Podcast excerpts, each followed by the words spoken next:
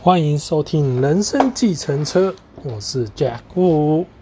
今天是二零二二年六月二十二号晚上八点五十分录制的。那来到嗯个人实相的本质第九十八页第六百一十九节，一九七二年十月九日星期一晚上九点零六分。那呃，中间有一段，前面有一段论述，我就跳过哈。然后他，我直接跳到说，请等我们一下，在你的主观生活中，想象也扮演了一个十分重要的角色，因为它赋予你的信念活力、活动力。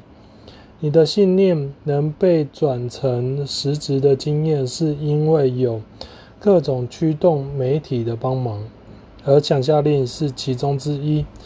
因此之故，你对概念和想象之间互相嗯关系的了解是极为重要的。为了要驱驱逐不适当的信念而建立新的，你就必须学会去用你的想象力，把观念在心中移进移出。然后，想象力的正确运用就可以把概念推送到你所想要的方向去。好，这一段其实是很重要的哈。建立的新的概念就必须学会用，呃，想象力，也不是说必须啊，就是说学会用想象力去建立新的概念或者是新的信念，这件事情是比较容易的。那呃，焦点就是专注在自己想要的上面哈，想象力也是一样。那你的信念也会跟着带动。嗯，我在学习，当然他这里讲到的一个想象力也是其中之一哈，各种驱动媒体的帮忙，所以呃，其实是好有很多方法啦。那想象力其实也是其中之一，但是它是极为重要的哦。就是概念和想象力之间互相关系的了解哦，是极为重要的哦。原因是在于，呃，原因是在于你在专注、你运用想象的时候，就像做白日梦，你有意识的在做白日梦，去想象你所想要的进行的方向的前进的时候，那个就会去调整。内在有很多的一个层面的运作，这样子，所以这个是，这个是某种层面来讲，这个也是蛮重要的这样子。然后，嗯，观念，嗯，像我自己，我自己在一刚开始学赛斯书的时候，想象力其实并不是我 focus 的，因为很奇怪是我。我讲过，我我的感知方式都是直觉式的，它不太会有画面。当然，每个人不一样，所以你也可以去跟你的内在要求要有画面。但是我每次都是直觉式的，就是一个感觉。所以我要辨辨识那个感觉的时候是，其实是要训练的。哦，那呃。因为没有画面，有些人是有画面的，有些人是声音，有些人是画面，然后有些人是直觉式的，就像我是直觉式的，哦，所以我我就是像一个 package 来，然后我自己要要辨识，要要拆解它这样子。那这个部分其实是是需要训练的，然后想象力也是一样，画面也是一样哈，你要去学会辨识，是说你的呃脑袋的。还是你的是，呃，由内在的那个那个其中的 difference 是不一样的哦，所以这个是非常有趣的。然后，嗯，你的信念也会创造出画面给你看。我先讲旧有的信念哦，跟新的信，呃，你有可以人工操作的部分，你有内在的部分。那如果你把人工就是自我的那个层面的想象力转换成内在的时候，那基本上那一个过程就会把旧有的信念给移除掉，这样子。哦，那这是一个非常好玩的游戏。那我自己在学赛事书的时候，前面其实想象的，我个人那时候觉得没有什么想象力的空间。可是学随着自己的练习吧，然后随着自己的一个呃学习跟练习，其实到后面都要该知道怎么运作这样子哦。所以我在改变某些东西的时候，我也会运用想象力这件这件事情哦。好。然后接下来第三章结束，第四章你的想象力、你的信念以及你信念的来由。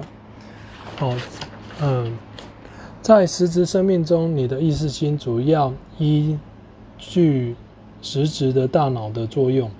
不管你是在肉体内或肉身外，你都有一个意识心。但是当你是以实质生命为导向时，意识心。就必然是与实质的脑连线的哦。这一个很重要的地方就是，嗯，不要把心跟脑给分开哦。基本上，当你在物质实相运作的时候，它是连线的，心跟脑是连线的。很多人心跟脑是分开的哦。那当然，这个是一个观念上的一个概念哦。所以你要怎么？Align 哦，就是对准，是一个学习怎么去对准心跟脑是一致的这件事情是非常有趣的这样子。然后他这里谈到的就是说，呃，意识心，大脑的层面是在肉体的层面，也就是说，你死亡的时候，你大脑是没有作用的，可是你的意识心还还是有没有在作用，还是有的，有在作用的哦。所以这个是要去了解一下，然后到下面下一段，到某个程度，脑使你的心 mind 保持一个三度空间的焦点，使你定位于你必须在其中运作的环境里，而就是因为心是那么的对肉身的脑效忠，所以举例来说，你才会把时间知觉。为一连串的片刻，哦，那这里就是一个讲解，呃，心对肉身的一个，呃，肉身的脑的一个效忠，哦，这是一个非常有趣的一个，要怎么讲？就是活在实实质的肉体的一个情况下，会。会需要去了解的一个过程啊，就是说，嗯，我们很多时候在面对物质实相的时候，我们会是用头脑去去面对外在世界，可是实实质上是你的心在提供，包括你的脑，包括你的身体这个部分的一个能量的所需要的一个地方，这样子。好，让你可以在脑去面对呃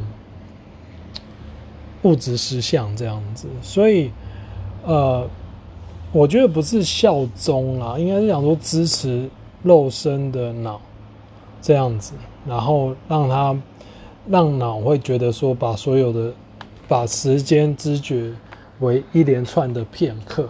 好，那如果。当然，这也是一个脑的一个作用，吼，脑就是五官，某种程度就是一种让你去对外在实相的焦点的一个过程，这样子。那这个过程，你会不会沉迷于脑的这种建构，然后沉迷于在这个建构物？这个就是要练习的一个地方，就是借呃，借势练心的部分是，其实你要练习的是意识心的这一块。那借势是物质环境的这一块，这样子，所以你要去了解的是，是是，你怎么去面对你的心的状状态，怎么去面对物质实相这样子哈。所以这个是一个非常非常有趣的一个东西，很难解释。哦，但是一个非常有趣的，很多时候要体会新的一个状态的时候，其实那个是一个生存存在状态了。嗯，然后在下一段，你的脑把你的心所接到的资料传达给你的身体结构，因而你的经验是经过实质性的过滤，才会才自动的变成你这个有机体能了解的东西。赛斯真敲敲着在我们之间的咖啡桌，强调地说。就因为这个原因，实质来说，在你身为人的这个时候，你的心大部分要靠头脑的成长和活动。有一些资料是维持生命所必知的，必须由父母来教给孩子，传给孩子。你有一些与生俱来的一般性的基本假设。但是，由于你们每个人环境的个别状况如此的不同，这些基本假设必须在实际的考虑下加以实行。因此，孩子接受父母的信念乃有其必要。哦，这个最后一个最后一句是非常重要的，就是为了要小孩子刚生出来的时候什么都不要不懂，那他要怎么去建构他的？物质实相，呃，那他的信念是怎么来的？也就是从父母亲这边来的。好，这里的信念不不只是有形的，也也包含这无形的哈，心电感应的部分的传导。所以，呃，他这里谈到了，就是说与生俱来的一般性的基本假设，这个东西是。很重要的就是基本假设，就是让你来建构物质世界的一些基本呃规章跟玩法哈，呃某种程度是一个集体意识的 agreement 哦，就是呃协议，嗯集体意识的协议这样子。那大家在这个集体意识的协议下玩这样子的一个游戏哈。然后，嗯，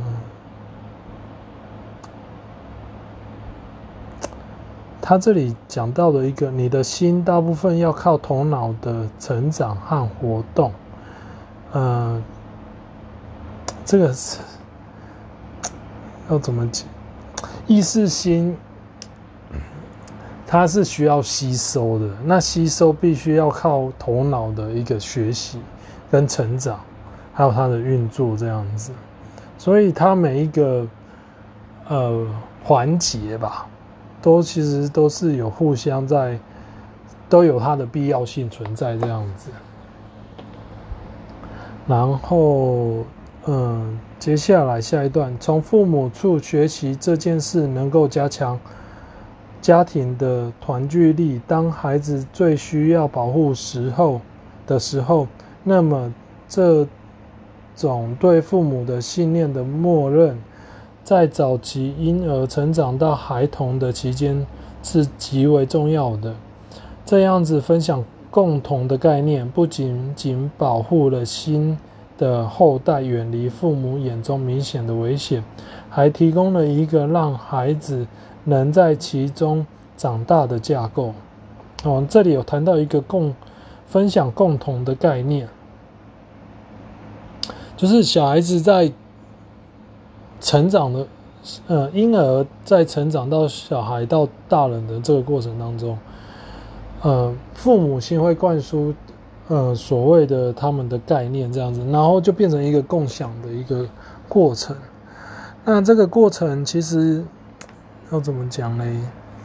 其实也是，就是有点像是集体意识的过程，集体意识的过程。所以像。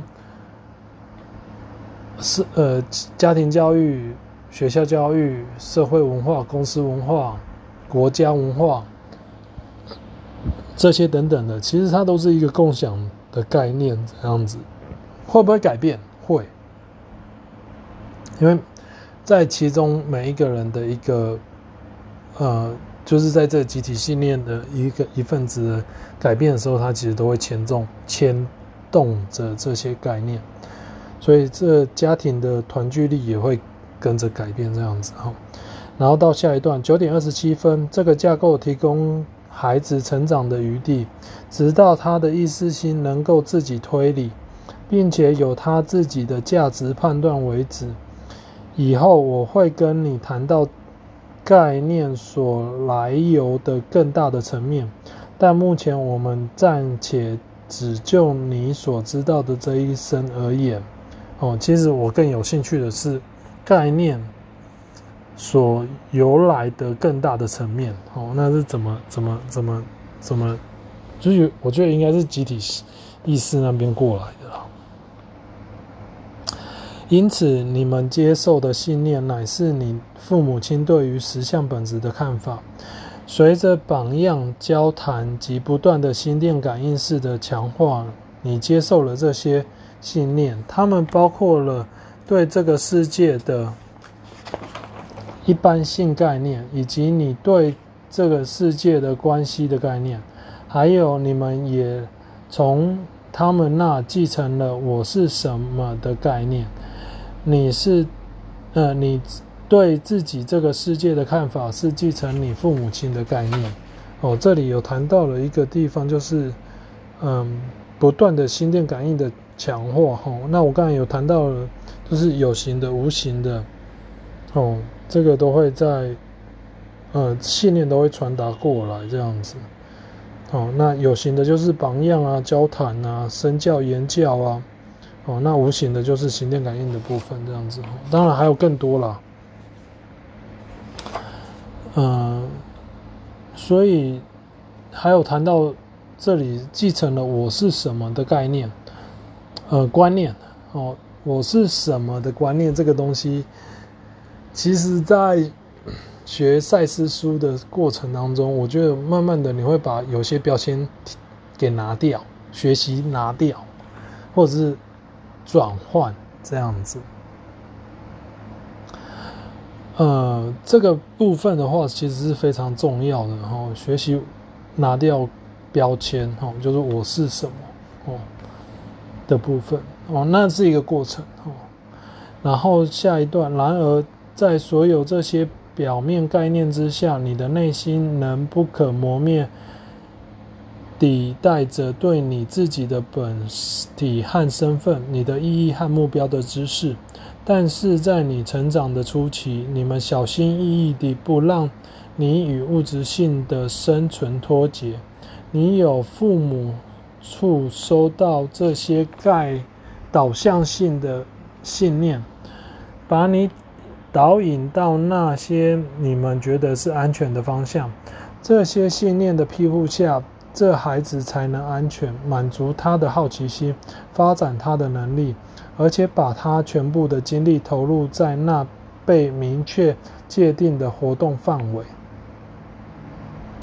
呃，这一段其实蛮重要，就是说，如果说父母亲本身带有不安全感的话，那他怎么去帮你？这个界定出这个安全的方向，或者是说，呃，明确的界定的活动范围内这样子。那好，这个就是这个这个这个是一个非常有趣的有趣的一个东西啦。哈，就是说，呃，今天父母亲的信念，不管是哪一个层面，那他都会有呃这个，他都会有这个，呃。需要去做调整的地方，我这里讲的需要去做调整的地方的意思是说，呃，父母亲的信念是来帮助小孩子。那父母亲的信念如果呃观念界定的比较好的话，比较清楚的话，那小孩子相对的也会比较在这个被界定的活动范围内的范围也比较广大的话，那小孩子的探索。呃，发展他的能力就相对会比较多。那假设说父母亲是的不安全感很重的话，那相对的活动范围就变成缩小。那这个小孩子的那个呃好奇心或者是要发展他的能力的范围就会呃某种程度也会跟着缩小这样子。所以父母亲的一个呃信念的部分其实是蛮重要的哈。更重要的是那个存在状态哈，我先讲一下。所以要教导小孩子什么是安全，什么是不安全。其实更多的层面不是只有身教言教，更多的层面是那个观念，你怎么去看待这个事情的观念哈。所以要成为父母亲之前啊，有很多的东西，当然我讲过都是一个过程，所以都是一个在学习的过程。那很多时候就是要去认识自己的一个嗯过程，这样子，呃，学习这样的一个过程。然后到九点三十五分，所以说这种对信念默认的态度十分有其必要，尤其是一个，尤其是在一个小孩小的时候，但是一个人却没有理由被孩提时的信念或经验所捆绑。有一些这种信念的本质是，虽然你看出了。看出有些信念似乎很明显的是有害或愚蠢，但其他与他们相连的信念，你却未必能这样容易的了解。哦，这就是为什么有些人没有办法去很清楚的了解到自己的一个信念系统到底是怎样的原因，是因为相连的信念有时候并没有很容易的去了解到这样子。哦，然后在他有谈到的就是说。小时候的信念或经验给捆绑，哦，一个人没有理由被小时候的信念或经验的捆绑，哈，这个是很重要的，这个也是要学习的，学习怎么放下，呃，小时候的信念或者是经验，哦，那，嗯、父母亲帮你 lay out common ground，就是说刚才界活动的界定范围的内的时候，嗯、有时候在这方面的一个学习吗？或者是说一个理解，其实长大了，自己有推理了，自己有学习了，很大部很大一个部分就是你自己还有机会去调调整这个部分。但很多人如果都长大了，还是继续在这种呃父母亲的界定的范围的活动范围。内里面生活的话，那当然就没有办法去调做调整这样子。所以学习还是一个很重要的一个因素了，学习不同的观念这样子。然后接下来举例说，你也许觉得自己够蠢，居然相信这所谓原罪的存在，但是你却没有这么容易发现，你现在在许多行为是由对。罪恶感的信念所引起的，关于你的信念与信念是如何彼此相连的，我们将有许多话可说，只因你们不习惯去检视、检验信念。好，这个呃，信念跟信念的相连，这个是一个非常有趣的一个一个过程，一个探索的过程。呃，我自己其实。到现在也都还在花很多时间在了解自己不同的思想的信念。那呃，有些东西呀，哦，其实是在行为当中不经意的透露出来，你那个信念，然后自己还浑然不觉。哦，那我觉得练习觉知就是要去觉知道。自己有这样的信念，这样子，那不管喜不喜欢，哦，看到了就有机会去做调整，这样子。然后接下来下一段，你也许会说，我之所以会过重，是因为对我某些过去的事感到有罪恶、有罪的缘故。你可能因而。设法找出那些影响力的事件是什么？在但在这样的一种情况下，你的问题其实是出于对罪恶感本身的信念。呃，不评判吼这件事情很重要，因为罪恶感有时候会是评判自己，不批评自己这件事情，呃，会帮助自己。减轻自己的罪恶感，哈，所以这这个东西是蛮重要。那当然，你要去找出罪恶感，为什么会有罪恶感？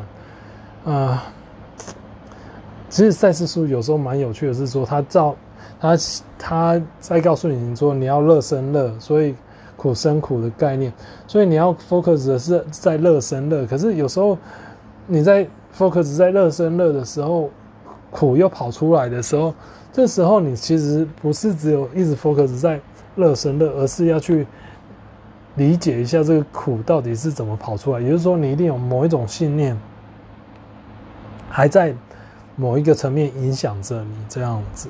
哦，所以这个其实要学习的，说去怎么去理解自己的罪恶感哦，因为有时候罪恶感跟自我、自我价值感哦、自我恩宠感哦，其实刚好是相反的哦，所以呃，表示你的存在状态没有在一个呃自很有自我价值感的一个状态之下这样子。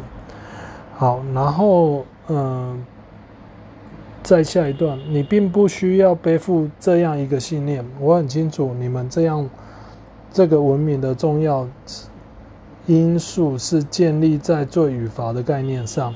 很多人怕没有了罪恶感，人就没有了内在纪律，而世界将会大乱。事实上，世界上就够乱了，并非有你们没有罪与罚的概念。反而主要是因为你们有罪与罚的概念，这一点我们稍后在本书中做进一步的说明。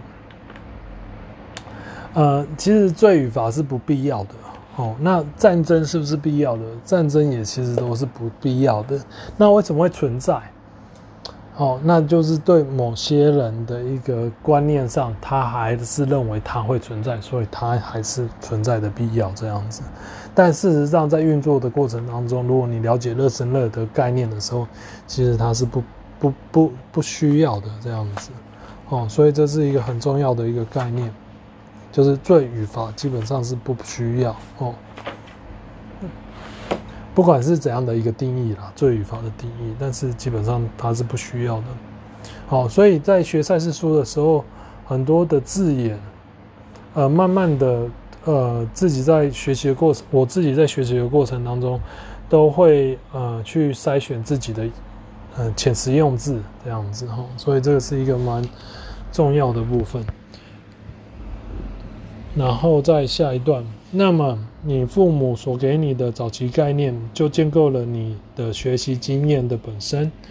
他们订定了安全的界限，让同志的你能在其内运作。在你不知不觉中，因为你的与脑相连的心智还没有发展得那么好，你的想象力按照某些路线被固定住了。哦，这就是我稍早讲说，我刚学赛事书之前，我的想象力好像没有感觉上没有被没有被开发，还是怎样？感觉上了哈，但是后来在学的过程当中，慢慢的这个东西其实呃被固定住的路线，慢慢的就会解放哦，所以这个也是学习的一个好处啦。哦，然后在呃。他这里谈到了前面，就是说父母亲界定安全的界限这个部分，呃，我前面有讲哦，就是父母亲的安全感哦，其实也是蛮重要的。本身啊，父母亲本身自己的安全感。然后在下一段，九点四十六分，大体上，但并非完全的，你的想象力跟着你的信念走，你的情绪也是一样哦，这是。呃，大部分应该是讲说，大部分你的信念跟你的信念，呃，你你的想象力跟着你的信念走哦，那你的情绪也是一样哦。这里面或多或少有一些有某一些一般性的模式。一个小孩受了伤就会哭，当他不痛就不哭了，而存在于这哭泣之后的情绪，也就自动地转成另一种。但是如果发，如果这个小孩发现，在事情过后他能哭个不停，大人就会给他特别关注的话，那么他便开始延续那种情绪。哦，这个我讲一个例子，我我之前去帮朋友呃带小孩的时候啊，那小朋友啊自己玩门夹到手啊，然后就那边大哭，然后我就说好，那尽量哭尽量哭这样子，然后我跟他讲完这个话之后，他就不哭了，然后我觉得我觉得就很像这这个这个这个 case 一样，就是说大人会给他特别关注的话，那他便延续那种情绪，那我是反而是鼓励他哭哦，然后他反而就不会哭了，所以这就是一个。呃，我不是说没有关注他，但是这是他自己在探索的过程，他所学习到的功课。那哭是一种情绪，那这种情绪有时候转换也是蛮快的，所以这这其实都是要看这样子。然后，所以这个不是只有应用在。小孩子身上，在大人身上也是哈。好，那我今天就讲到这里，我有点累了。那如果你们有什么想要跟我分享的话，或者是想要来问我的话，欢迎用 IG 联络我，我的 IG 是 JWU 九六八八哈。那感谢您收听人生计程车，我们下周再见，拜拜。